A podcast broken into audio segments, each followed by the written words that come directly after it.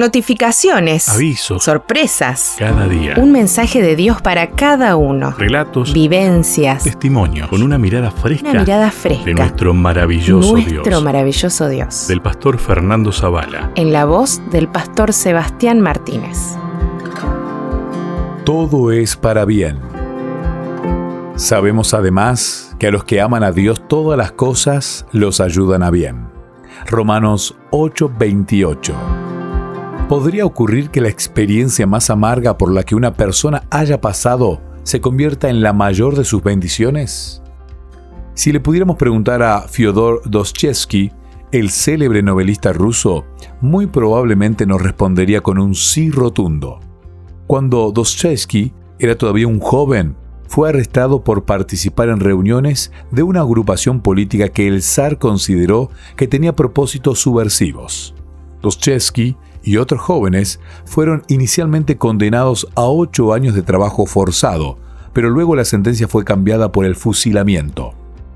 Según nos cuenta Charles Colson, el día de la ejecución, Dostoevsky y sus amigos fueron colocados enfrente del pelotón de fusilamiento, listos para ser abatidos. Pero su sorpresa fue mayúscula cuando en lugar de disparos, lo que escucharon fue el sonido de tambores en señal de retirada. ¿Qué había sucedido? El zar había cambiado la sentencia. En lugar de ser fusilados, irían al exilio en Siberia. Dice el relato que desde un principio la intención del zar no era fusilarlos, sino hacerlos escarmentar. Sin embargo, el impacto de esa experiencia fue tan grande que una carta a su hermano Dostoevsky escribió: He renunciado para una nueva vida, hermano. Juro que nunca perderé la esperanza y mantendré mi alma y mi corazón puros. Lo que Dostoevsky nunca imaginó fue que en Siberia lo esperaba una experiencia aún más significativa, una que lo impactaría por el resto de su vida. Al llegar al lugar de su exilio, sin que los guardias se percataran, dos mujeres colocaron en sus manos un ejemplar del Nuevo Testamento. Según contó su hija Aimé, el gran escritor encontró en la palabra de Dios la paz y el consuelo que su corazón tanto anhelaba.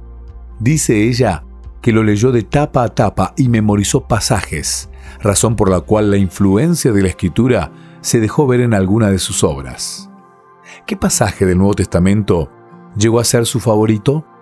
Cuando la hora de su muerte se acercaba, reunió a la familia y pidió que le leyeran la parábola del Hijo Pródigo. Al finalizar el relato les dijo, Nunca olviden lo que acaban de escuchar. Tengan plena fe en Dios y nunca duden de su perdón. Los quiero inmensamente, pero mi amor por ustedes en nada se compara con el amor del Padre por aquellos a quienes Él creó. Señor, aunque ahora yo no lo entienda, ayúdame a creer que lo que tú permitas que me suceda siempre será para mi bien.